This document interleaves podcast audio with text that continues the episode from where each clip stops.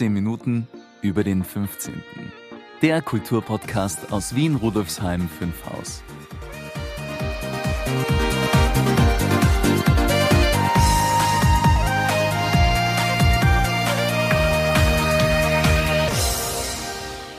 Hallo und herzlich willkommen zur neunten Folge von 15 Minuten über den 15.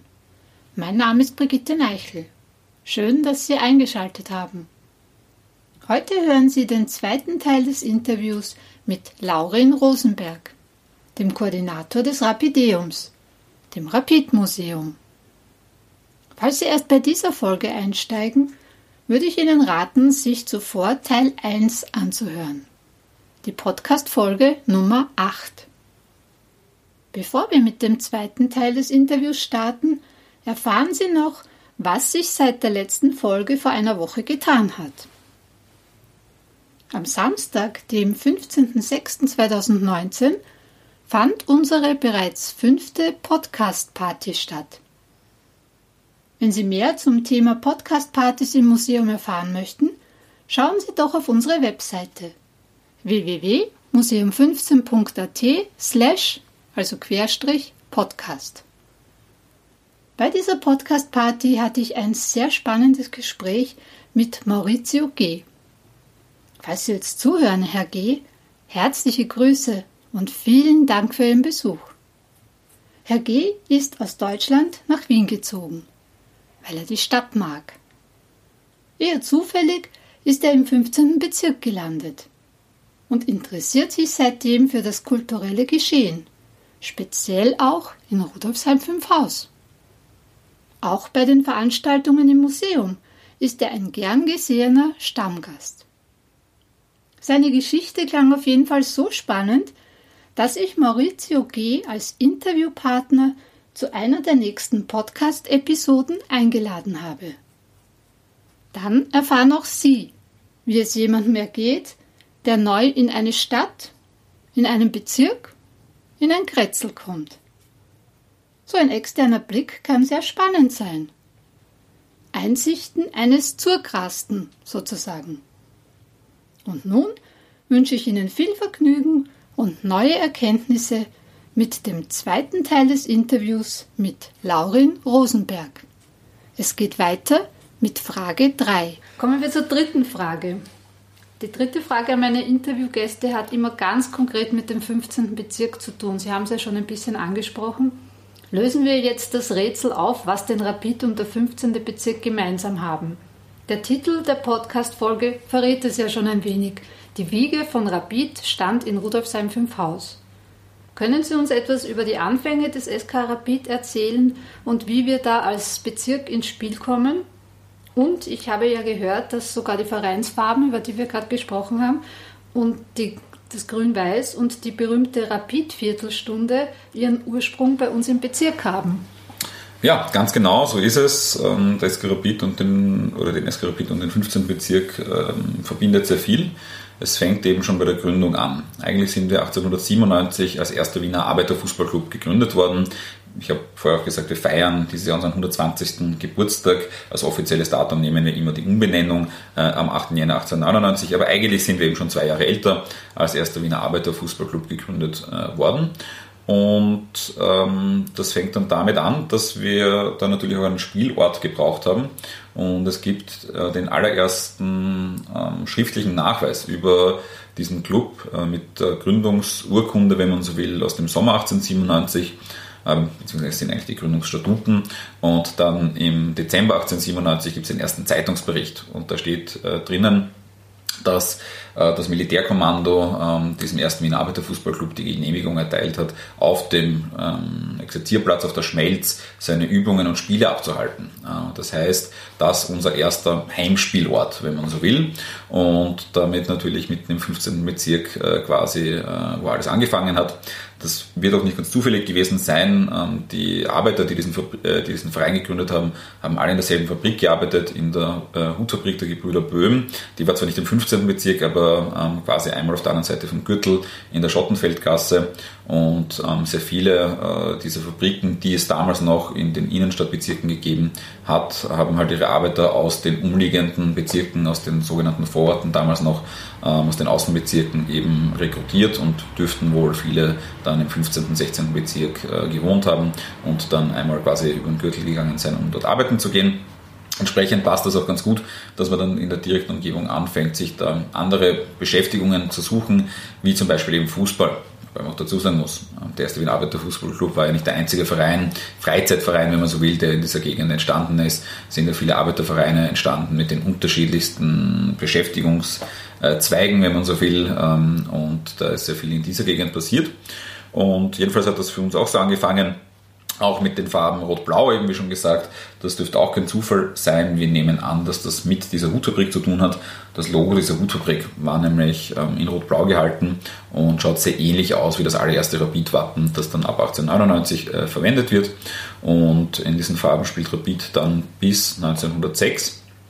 Ähm, bevor wir da noch ins Detail gehen, ähm, kommt dann da auch der erste Ortswechsel äh, dazwischen. Äh, es geht von der Schmelz 1903 auf den Rudolfsheimer Sportplatz ähm, und das ist der erste echte Rapidplatz, kann man sagen. Das ist im Prinzip in der Nähe oder gleich neben ähm, dem heutigen Meißelmarkt äh, bei diesen Gemeindebauten in der Selzergasse ähm, und genau dort ähm, ist dann der erste echte Rapidplatz äh, und ähm, bis 1906 spielen wir eben dort auch noch in Rot-Blau. Dann wird das Ganze aber ein bisschen ausgebaut äh, und im Zuge des Ausbaus, der Neueröffnung des Platzes wird dann im Sommer 1906 ähm, ein Spiel abgehalten, bei dem, das, äh, bei dem Rapid das erste Mal in Grün-Weiß aufläuft und in einem ersten Zeitungsbericht steht dann schon eben drinnen geschrieben, ja, das sind ja die Farben Rudolfsheims. Ähm, und wir nehmen entsprechend an, dass das auch ein Ausdruck der Verbundenheit mit dem Bezirk war, dürfte auch einige Unterstützung beim Ausbau gegeben haben. Und so sind wir ähm, zu unseren Farben Grün-Weiß äh, gekommen. Es gibt dann noch eine zweite Anekdote, die da ganz gut dazu passt, nämlich gleich neben ähm, dem Rudolfsheimer Sportplatz auf der Hütteldorfer Straße fährt bis heute der 49er. Die Straßenbahnen hatten damals aber noch keine Nummern, sondern noch Farbmarkierungen. Und äh, die Strecke, die eben heute der 49er ist und damals schon in Wirklichkeit äh, diesen äh, Teil von Wien ähm, mit der Innenstadt verbunden hat, hatte als Signalfarben grün und weiß und ähm, hat, äh, war somit natürlich auch von großer Bedeutung für die lokale Bevölkerung und kann mit ein Grund gewesen sein. Kann natürlich auch sein, dass die ausgehend grün-weiß war, weil sie eben nach Rudolfsheim gegangen ist. So genau wie können wir das heute nicht mehr sagen. Ist leider relativ schlecht erhalten, aber das sind so Überlegungen, die wir haben, ähm, die uns halbwegs plausibel ähm, scheinen. Und ähm, so viel zu den Farben und ähm, der Schmelz und auch ja, die Rapidviertelstunde hat ihren Ursprung wohl in dieser Gegend. Wir haben den ersten Zeitungsbericht über die Rapidviertelstunde aus dem Jahr 1908 und da ist bei einem über ein spezielles Spiel die Rede davon, dass jetzt die berühmte Rapidviertelstunde begonnen hat. Das heißt, 1908 war sie schon berühmt, ähm, wobei man dazu sagen muss, das war noch etwas anders, als wir uns das heute vorstellen.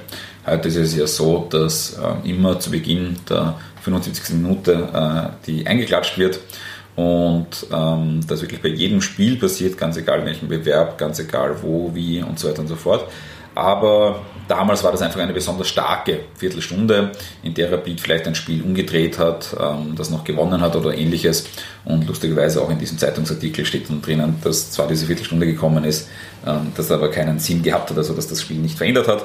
Ähm, aber trotzdem ist sie eben schon berühmt gewesen und so wie wir das äh, heute kennen, äh, mit der Rapid-Viertelstunde, fängt das dann wohl erst so richtig auf der Pfarrwiese an, also dann schon ähm, in Hütteldorf.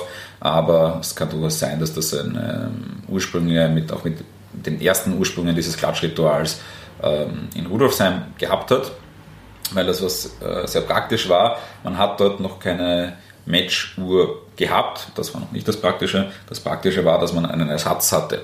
Nämlich hat man vom Rudolfsheimer Sportplatz wunderbar auf die Rudolfsheimer Pfarrkirche gesehen und die hat ähm, eine Uhr am Turm und das heißt, man konnte sich dort auch orientieren und ähm, damit hat man auch immer gesehen, wie viel Zeit man noch hat und es ist denkbar, wenn auch nicht belegt, ähm, dass man dann halt gesehen hat, okay, jetzt haben wir noch eine Viertelstunde Zeit, jetzt dann fangen die Fans vielleicht zum Klatschen an, um also aus einer Spontanität heraus, um den Spielern noch zu signalisieren, ja, jetzt geht's, jetzt müssen wir was tun, ähm, macht's noch ein bisschen was, haut's euch rein.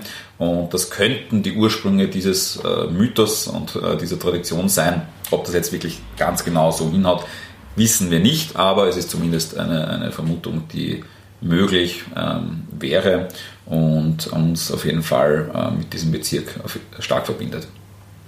Dankeschön. Das war ja schon, war schon eine halbe Führung jetzt. Ganz genau. Zum, zum Thema Führung werde ich dann nachher noch was sagen oder zum, zum Museum. Jetzt bedanke ich mich sehr herzlich für das Gespräch und wollte noch sagen, dass wir, also an Sie als Hörerin oder Hörer, dass bei uns im Bezirksmuseum wir auch eine Vitrine zum SK Rapid gestaltet haben. Sie haben es schon kurz angeschaut. Natürlich kein Vergleich mit Ihrem Rapideum, aber das muss ich jetzt auch dazu sagen, ein Besuch auch bei uns lohnt sich natürlich. Auf jeden Fall kann ich auch jedem ans, ans Herz legen. Bezirksmuseen sind immer sehr, sehr spannend und kann man viel über die eigene Nachbarschaft lernen. Vielen Dank für das Gespräch. Danke für die Einladung. Ich habe im Interview ja gerade davon gesprochen, dass die interessanten Informationen von Laurin Rosenberg schon wie eine kleine Führung im Rapid-Museum waren. Dazu passt unsere Überraschung sehr gut. Laurin Rosenberg hat mir etwas für Sie dagelassen, liebe Hörerin, lieber Hörer. Und zwar fünf mal zwei Eintrittskarten für das Rapidium. Wie kommen Sie zu den Karten? Ganz einfach. Beantworten Sie die folgende Frage und senden Sie die Antwort bis 30.06.2019 per Mail an podcast.bm15.at. Hier nun die super schwierige Frage. Sie besteht aus zwei Teilen. In welchem Jahr und unter welchem Namen wurde Rapid gegründet? Wenn Sie das Interview aufmerksam verfolgt haben, ist die Antwort nicht schwer. Und nun habe ich noch, wie gewohnt, drei Veranstaltungstipps für Sie. Tipp Nummer 1. Bevor sich das Museum in die Sommerpause verabschiedet, gibt es am 28. Juni noch Freieis für alle. Kommen Sie vorbei und feiern Sie mit uns die erste Jahreshälfte 2019. Es gibt Eis, solange der Vorrat reicht.